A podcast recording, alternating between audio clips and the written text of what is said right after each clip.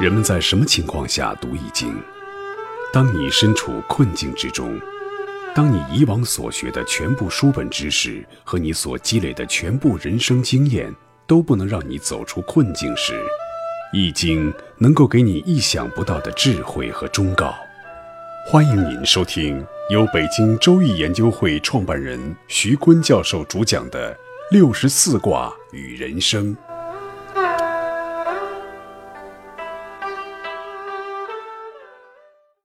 尊敬的各位听众朋友，大家好，我是北京周易研究会创办人徐坤。今天我们继续带您走进周易殿堂，主讲六十四卦与人生。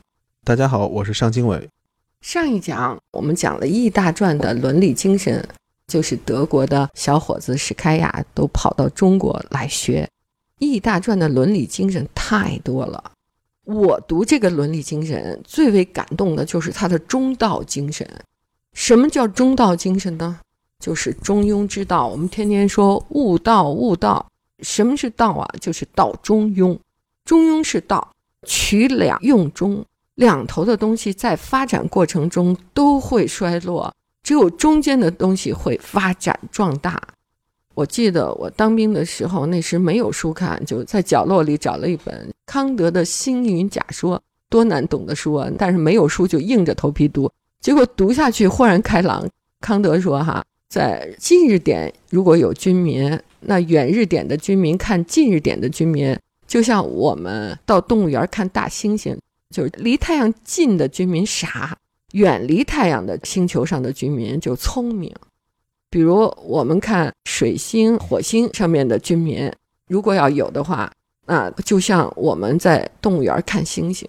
但如果天王星、海王星还有居民，那把我们就看成星星了，但是我们真的看太阳系，近日点没有居民，远日点也没有居民，恰恰是在居中的充满了水和气圈的地球，蓝色的水星球，它既离太阳不是最近，也不是离太阳最远，在这个中段地区充满了生命，也有人类，所以呢，我们的太阳系是如此，看我们的地球也是如此。离太阳近的那些赤道居民进化的还不特别完全。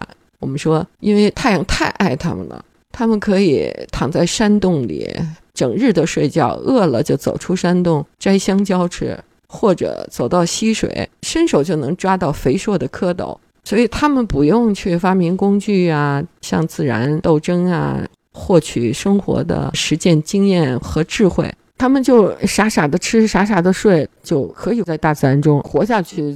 那在远日点的高纬度的这些居民，比如像白种人、欧罗巴人种，他们生存下去就需要勇气，就要奋斗，所以他们的精神都是进取的。比如像东正教，小孩生出来就要受洗礼。那高纬度严寒啊，中世纪那会儿要养活一个孩子很费劲的，洗礼其实就是看他的免疫条件。一洗礼那么寒冷的冰水，如果他能抗得住寒冷，洗礼以后不感冒、不发烧、不病，那就养着他，他就能养活。如果在冰水里一洗就非常惨弱多病，然后慢慢身体不行了，那就不能养他。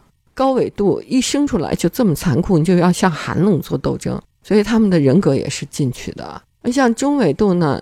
你看我们皮肤不白也不黑。像非洲啊，因为近日点，所以整日的吸收紫外线，他们皮肤都是黑的。燥热湿热的空气流动过来，所以他们要呼吸就需要鼻子又矮又扁，吸进去不费力。他们的头发是卷曲的，空气可以从他们卷曲的头发上流动。他们的人体都很适应赤道下直射的阳光。那高纬度呢？因为阳光特别少，所以他们皮肤缺乏色素。他们的皮肤是白的，像瓷儿一样白。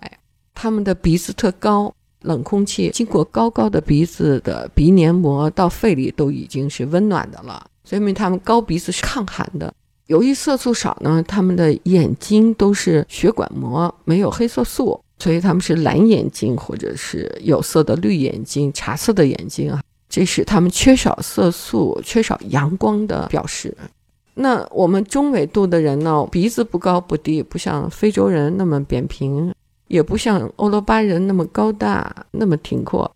我们的鼻子不高不矮，我们的皮肤不黑不白，是黄色的。黑色素和白色素都均有，所以呈现是黄色素。我们民族呢，中纬度呢，我们的道也是中庸的，不极端。所以在地球上，你看离近一点的居民，他最先进化，但是进化的不彻底，因为被太阳浇宠坏了。远一点的居民，他们非常的努力，struggle 啊！现在全世界的主流文明都是欧罗巴文明，但是呢。他们生不出孩子，就是 把壮阳的鹿茸、鹿鞭、鹿血、鹿骨全都吃了。他们人口生育率也是零以下的负数。按照达尔文的进化论啊，最优秀的民族什么标志啊？生育，就是你这个种族繁衍才能物竞天择，适者生存。如果你这个人口的生长是负数，那你再优秀也会在进化的链条中被摘除。那我们中纬度的人呢，我们这个黄种人啊。东方人，特别是中国人，生育能力极佳，所以是一个特别优秀的物种。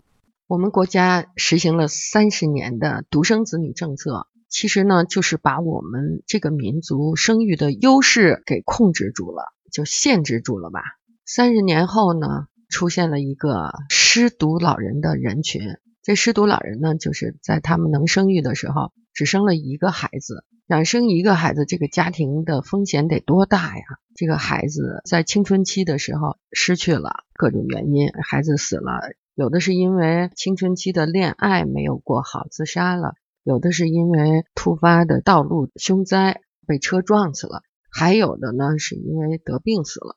总而言之，独生子女的家庭呢带有巨大的家庭风险，那么现在呢已经显现出来了。有一大批独生子女的老人是在他们孩子青春期的时候离开了他们，现在呢，他们过着孤苦无依的老年生活。我们的爱心传递热线呢，就为这些老人专门在贵阳做了一个失独老人的养老院，为他们提供集体疗伤，特别是在特殊的时间节点，比如像春节啊、中秋啊、团圆的日子的时候。他们的心无招无落的，就自杀倾向特别的严重。三十年的独生子女政策呢，实际上是把我们这个民族的生育优势给抑制了。其实呢，在我们国家如果不这样做的话，不战而胜，中国人可以走遍全世界。他的生育能力和创业能力。所以呢，我们说人类进行两种生产，一个是生产力物质资料的生产，一个就是人口的生产。人口的生产呢，对一个民族的发展是特别重要的。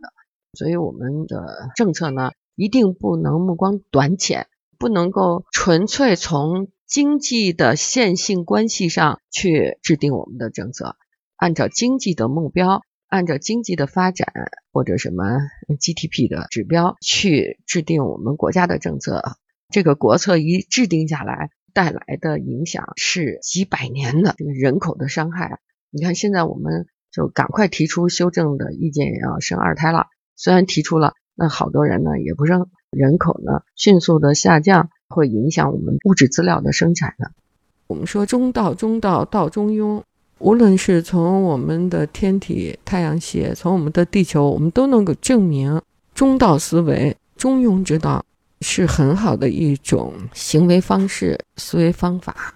刚才我们说了，这个《易大传》呢，它和孔孟的著作都是不一样的。孔孟的著作中很少有矛盾、有对立、有阴阳，但是在《易经》中呢，全都是阴阳、矛盾和对立。所以，《易大传》的伦理精神中的矛盾思维呢，也是特别可贵的。我记得这个矛盾思维啊。要掌握呢，也要经过一定的提点和训练。我在课堂上讲课的时候，就给孩子们做过这样的训练。比如你说，请大家写出彼此有差别对立的概念，那这些学生坐下来就写，五分钟内能写出几十个，前后相随，高下相倾，音声相和啊，把老子的《道德经》几十个对立和差别的概念全部都能写出来。但是如果你让他写一个，A 和非 A 同时存在，又彼此对立，又同时是真理的矛盾概念，那些孩子们就坐在那儿，一节课一节课的写不出来。这种思维是需要我们有意识的培养和锻炼的。我们在事物的发展过程中，善于找出差别，已经是很不错的思维特质了。在差别中又能找出彼此对立的这种差别，那就是更好的思维。如果能在对立的差别中找到 A 和非 A 彼此矛盾又同是真理的，能抓取出这样对立的概念，就是一个优等的思维。所以呢，我们觉得《易经》呢，对我们创新的思维、发现问题的思维、能够走到社会的发展前沿的思维的训练，是特别有帮助的。那易大传的伦理精神呢，我们就蜻蜓点水的讲。易学呢是一个庞大的学术思想体系，它是以《易经》为核心，《易传》对《易经》加以解释，历代易学对《易传》再加以解释，如同滚雪球一样越滚越大，其内容也越来越丰富。易学解释十分广泛，它从解释战事规则出发，依阴阳爻的奇偶变化，提出了一套关于事物变化的法则。并且依据法则解释人事和天道的变化，形成了一个阴阳变异的学说思想体系，作为世界观和方法论，探讨人文和自然的各个领域。易学的内容十分丰富，它包括了对《易经》经传的文字训诂和考据，卦爻象变化规则的分析，易学中卦爻象和卦爻辞相互关系的解释。对阴阳变异法则的发挥、宇宙人生根本原理的探讨、易学原理的理解和总结，并依据对易学原理的理解和考察，社会动乱、王朝兴衰、人生顺逆、做人处事的常规、道德修养的境界、审美的准则以及治国经世的策略，依据其原理。来考察天文气象、生命和人体的功能、地理和物理自然现象的变化规律，以及数学的演算法则。总之，他研究的领域涉及到天文、数学、物理、生物、医学以及美学、哲学、宗教、政治、人伦、历史、文字等多方面的学科。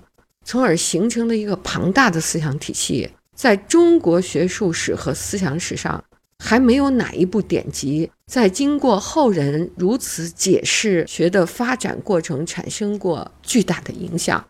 而在世界的学术史和思想史上，《周易》的发展轨迹也是独一无二的解释学范例。它是世界学术史中绚丽多彩、神韵丰满的一支奇葩。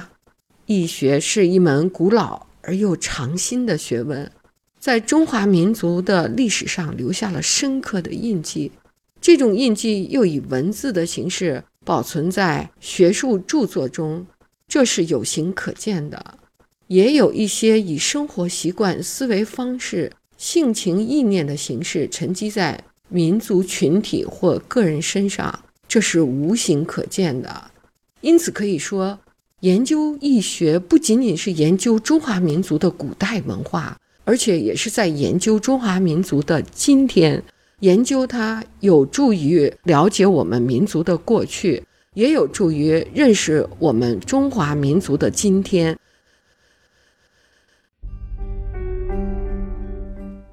各位听众朋友，本期论题由北京周易研究会创办人徐坤教授亲自答疑。